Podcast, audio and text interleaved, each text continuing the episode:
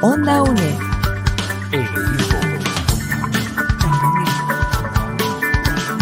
Imagen y sonido, hasta donde estés.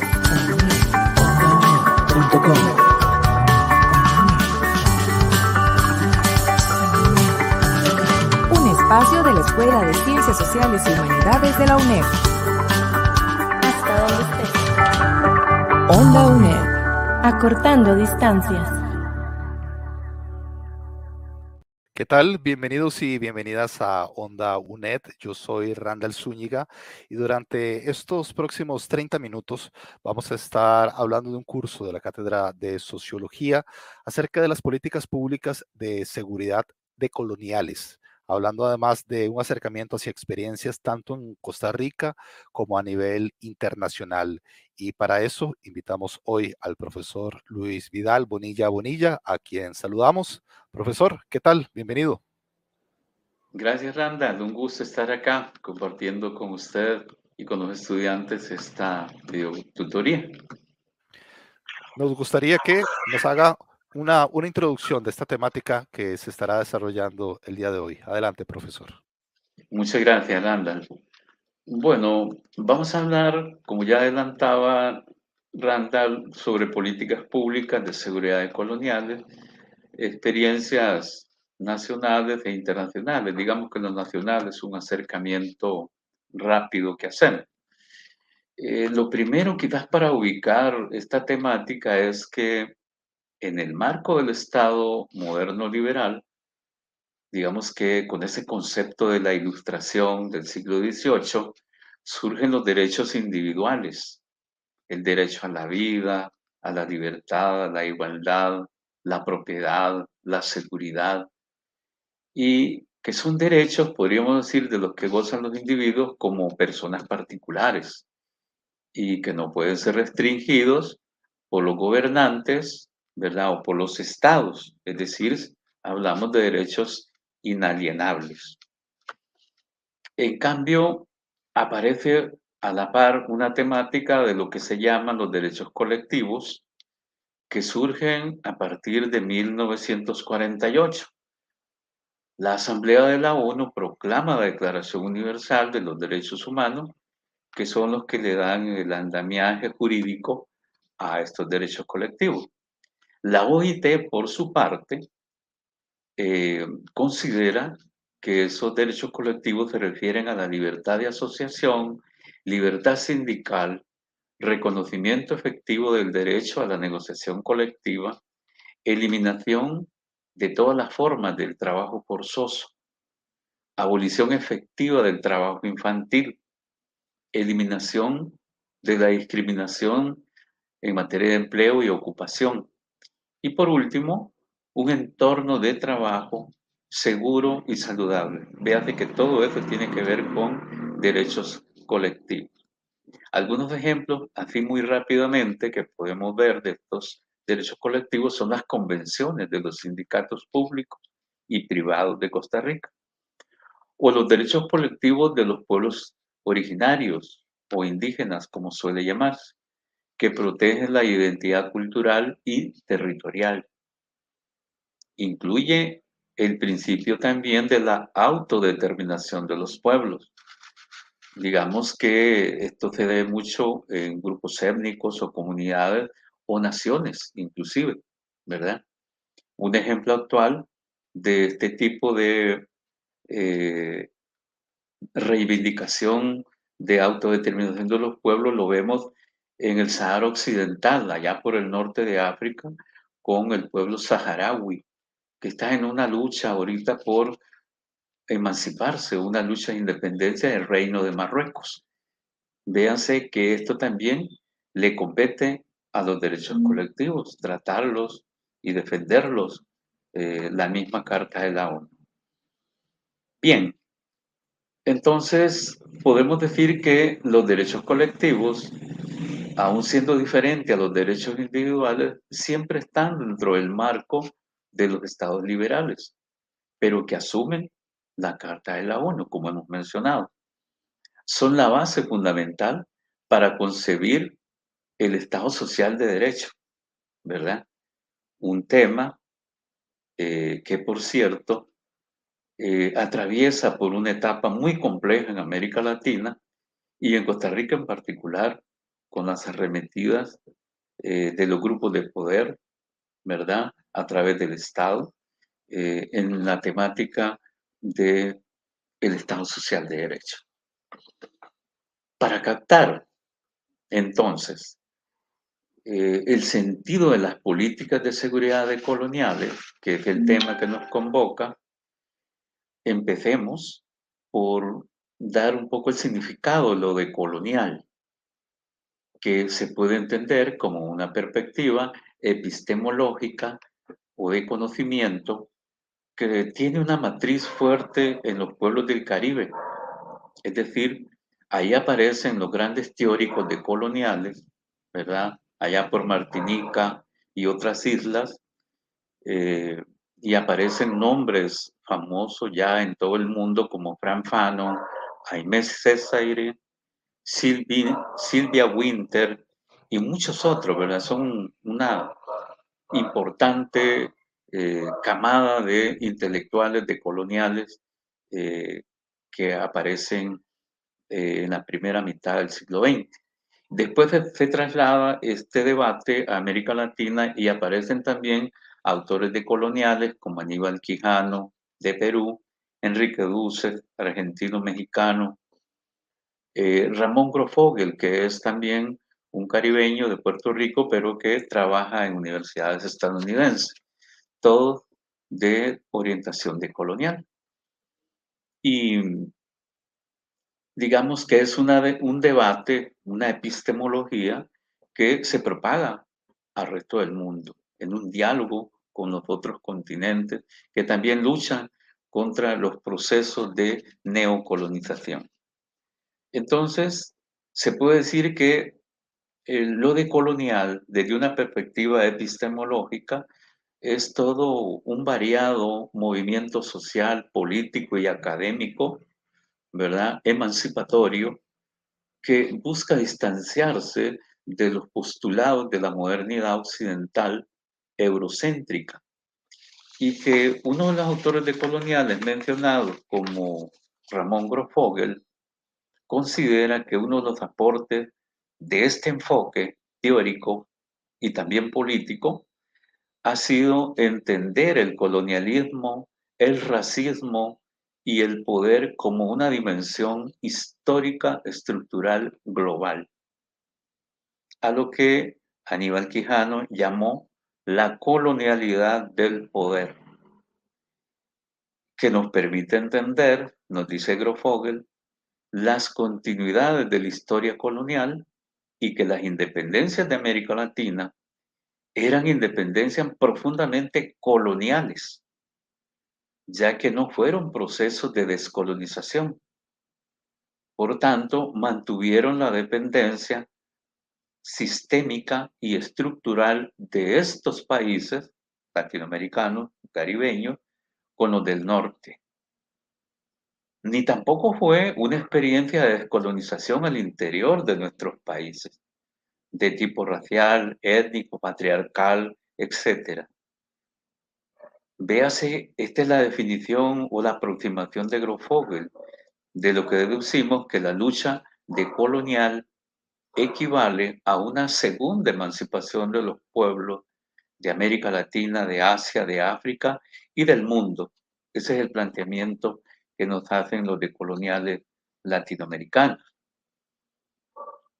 Entonces, con esta aproximación a lo decolonial, estimados estudiantes, veremos algunos aportes para el abordaje de lo que podría entenderse como perspectivas políticas, de políticas públicas, perdón, de seguridad que tendrían características de coloniales, ¿verdad? A juzgar sobre todo por el significado que tienen en algunos países centrales y periféricos, ¿verdad? Sobre todo cuando se analizan políticas públicas sobre pueblos originarios colonizados por estados modernos y otras experiencias de periféricas o perdón, de estados periféricos, donde, como las latinoamericanas, digamos, donde también se, ya se proyecta la mirada de los pueblos indígenas o comunidades indígenas,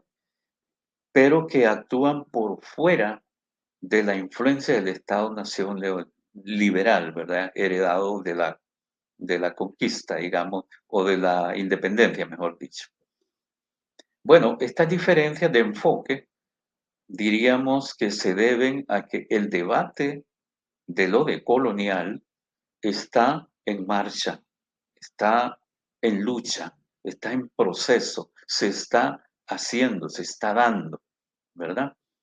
Y entonces, eh, digamos que esa lucha del debate decolonial se propone romper la subyugación del otro invisibilizado, es decir, los pueblos de Avia Yala, como se llamaba nuestro continente antes de la conquista, ese otro invisibilizado, ese otro eh, colonizado y subvalorado por la modernidad eurocéntrica occidental capitalista.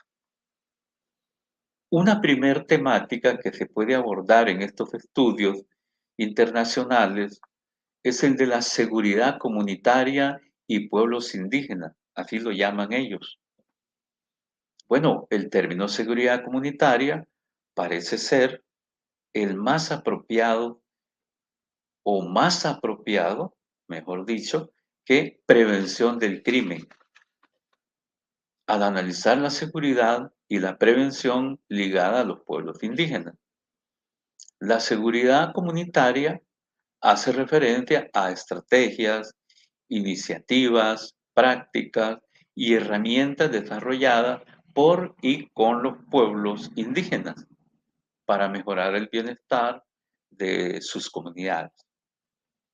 Un marco más amplio, nos dicen los investigadores eh, del Centro de Prevención de la Criminalidad, que trabaja en estos países, ¿verdad? Que se ha aplicado estos enfoques de investigación, consideran que la seguridad comunitaria reconoce además la complejidad de los problemas relacionados con la colonización, la expropiación y la asimilación y las realidades actuales que enfrentan muchos pueblos indígenas a nivel mundial. Digamos, problemas de discriminación, racismo sistemático, inequidad y marginación.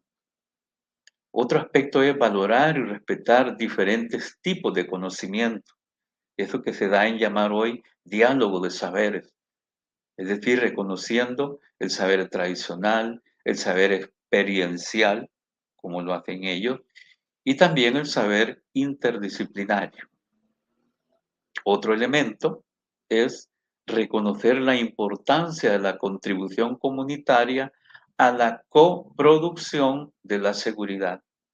Estamos hablando de su enfoque, donde los ancianos, ancianas, jóvenes, niños, niñas, mujeres, hombres y familias, etcétera, incluyendo la contribución de sectores comunitarios muy diversos, sea en lo colonial, cultural, económico y político, incluso medioambiental, ¿verdad? Es considerado como un aporte de estos pueblos. Y un último elemento que menciona el estudio es que la seguridad de los pueblos indígenas y de las comunidades donde viven deben incluir medidas que van más allá de la reducción de las tasas de criminalidad y victimización. Por ejemplo, que deben incluir el incremento de tasas de escolarización, alfabetización, habilidades parentales, vocacionales, protección del sustento familiar. Véase que esto último se entiende como mecanismo de política de seguridad preventiva, combinada con política social y al mismo tiempo una política de seguridad de tipo decolonial. ¿Por qué? Porque rescata valores normas y prácticas ancestrales de los pueblos originarios. Este enfoque dista mucho del enfoque punitivo, coercitivo o de mano dura, ¿verdad? Que se habla en nuestros países de América Latina, también en los Estados Unidos. Un segundo tema que nos convoca en este trabajo es la justicia restaurativa o reparadora, centrada en la víctima o víctimas.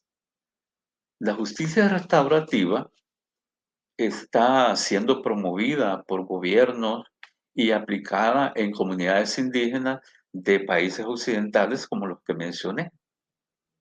Por ejemplo, en Australia, una vez creada la Comisión Real por la muerte de indígenas en custodia hace unos años, se han establecido grupos indígenas de justicia a nivel regional, estatal y territorial para asesorar a gobiernos, a las, o, perdón, acerca de las especificidades de la justicia indígena. Es decir, los indígenas capacitando a las autoridades del Estado Nacional eh, australiano.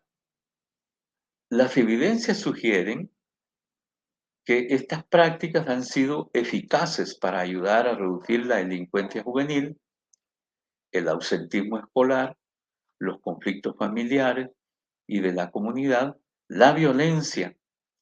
Ha servido además de apoyo para reintegración de los jóvenes en conflictos con la ley. En Canadá, el Departamento de Justicia puso en marcha la estrategia de justicia aborigen, la llaman ellos, que ha sido renovada varias veces en 1996, en el 2002, en el 2007.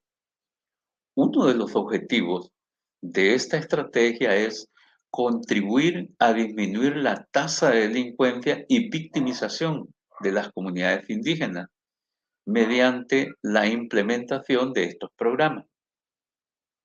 Las principales iniciativas promovidas son la prevención, las medidas alternativas, en vez del método represivo, coercitivo, medidas preventivas, así como la justicia restaurativa y la mediación, las cuales pueden desempeñar un papel en la prevención de la reincidencia. El asunto es evitar que los delitos menores de jóvenes reincidan, ¿verdad? Como sucede en Estados Unidos, por ejemplo, Florida, donde a los tres años eh, los muchachos reinciden en delitos más graves que los que cometían antes, porque los métodos son represivos, no preventivos, como lo que estamos viendo acá. Bueno, entonces estos pueden eh, ayudar a favorecer la prevención de la reincidencia del delito. Hasta la fecha, estos programas han sido manejados por las primeras naciones, los estados, nación, ¿verdad? Y los consejos tribales, así como también por grupos comunitarios, coaliciones urbanas de indígenas y otras organizaciones sin fines de lucro. Este enfoque de justicia restaurativa, perdón, también tiene ingredientes de coloniales, no obstante que no se declaren así en estos estudios. Vamos a ver otro concepto. Para construir la seguridad comunitaria es de mucha importancia la ciudadanía decolonial, útil para desarrollar una crítica a la colonialidad del poder a la colonialidad del saber y a la colonialidad del ser, que es un poco la matriz sobre la que trata la epistemología de la decolonialidad. Esta experiencia o este, esta contribución de la ciudadanía decolonial la hacemos desde Costa Rica, ¿verdad? Para ver un estudio que hicieron historiadores de la Universidad Nacional y nos dicen que resulta útil desarrollar una crítica a estas colonialidades que he mencionado. En cuanto a la colonialidad del poder, la ciudadanía se va a concebir como un ejercicio de emancipación frente a las estructuras de poder, tanto estatales como del mercado, ¿verdad? Esta práctica de colonial de la ciudadanía se desarrolla desde las experiencias particulares de las comunidades y desde los saberes desarrollados por estas. Nos referimos a las comunidades de Rey Curré y de Terraba, en la zona sur de Costa Rica. Bueno, esta noción de ciudadanía, ¿verdad? Ciudadanía decolonial, resulta interesante para las políticas de seguridad coloniales aplicadas en comunidades latinoamericanas. Implica posicionamientos concretos y grados de autonomía ante, por ejemplo, a instancias y prácticas neocoloniales de poder que persisten en nuestros estados nacionales, como puede ser la imposición del neoliberalismo en este país o en América Latina, que empobrece nuestras sociedades. B, cuando la colonialidad del saber o a la colonialidad del saber se le contraponen saberes otros, como por ejemplo, cómo curar una enfermedad, cómo educar, cómo cultivar, y cómo cuidar a la madre naturaleza, que son otras formas de practicar el saber de los pueblos originarios. Entonces, vemos que la colonialidad del saber moderno nos lleva al suicidio colectivo. La colonialidad es la destrucción de la madre naturaleza, incluidos los seres humanos. Entonces, y la última, la colonialidad del ser, consiste en una infravaloración o inferiorización cultural de la vida humana colonizada. Es el despojo de la condición humana, es la deshumanización de los pueblos originarios y que se reproduce hasta nuestros días, nos dicen otros autores, Mujica y García, 2019 volviendo a los pueblos de Avia Yala, son la primera experiencia o creación del otro, de ese otro negado por la modernidad, ese otro dominado, ese otro explotado, esclavizado, racializado. Por ello, dicen, el ser del otro, es decir, del colonizado, es un no ser para la razón moderna.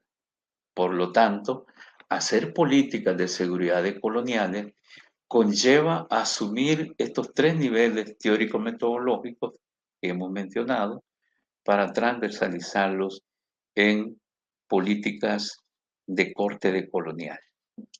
Ese digamos que es el desafío. En esta línea, el trabajo mencionado de los historiadores de la UNA plantea que la ciudadanía, vista desde un enfoque de colonial, parte desde la experiencia de los grupos étnico-raciales latinoamericanos, grupos que están fuera de la construcción de la ciudadanía moderna y homogeneizadora, por lo que desde un enfoque de colonial se puede acuñar la noción de ciudadanía o una noción de ciudadanía más bien que se ajuste a las realidades y particularidades del ser latinoamericano, sobre todo del ser de estos pueblos originarios, específicamente el de ciudadanía indígena. Los investigadores acuñaron esa categoría en esa investigación con los pueblos de Recurré y Terraba en el sur de Costa Rica. Pero para Garzón, otro autor, considera que para abordar el concepto de ciudadanía indígena es necesario un giro epistemológico o de conocimiento. Significa que la práctica de la descolonización comienza por tomar conciencia sobre el efecto estructural de la colonialidad del poder que se ha ejercido sobre todo a través del, del control del conocimiento y de la subjetividad por la cultura dominante, nos dice el autor.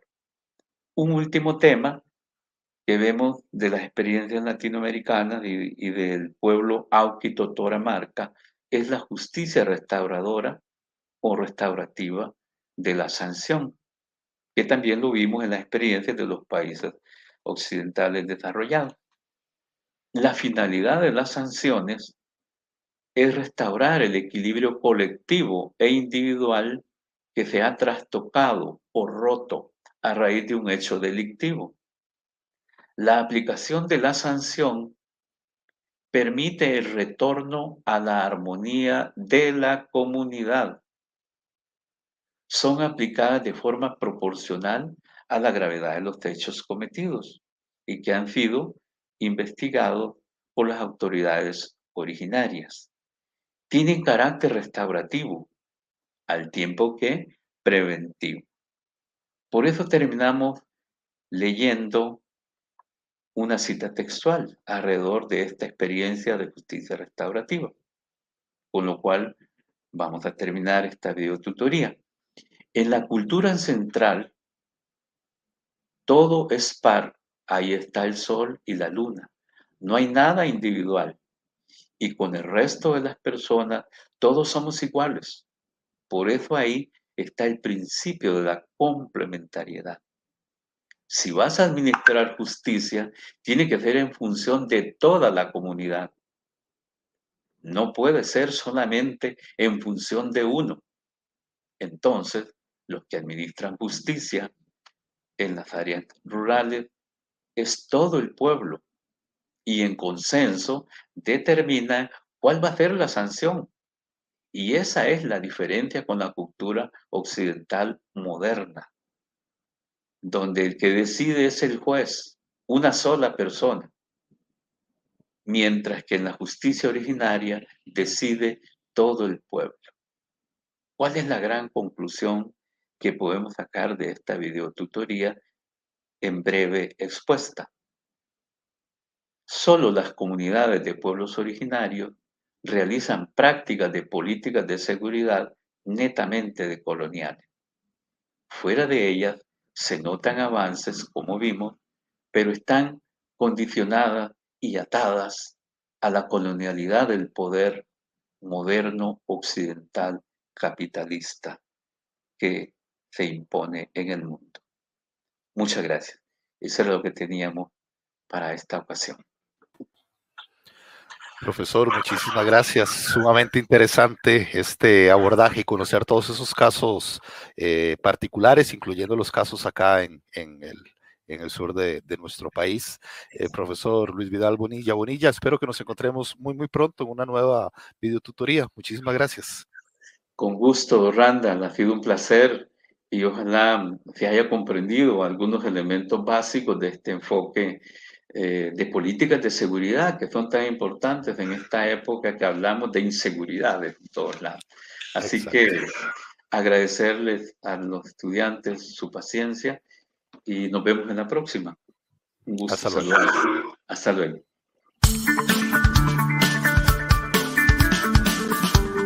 Onda UNE.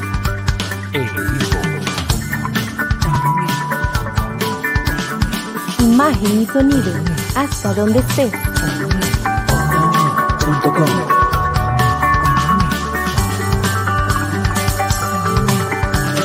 Un espacio de la Escuela de Ciencias Sociales y Humanidades de la UNED.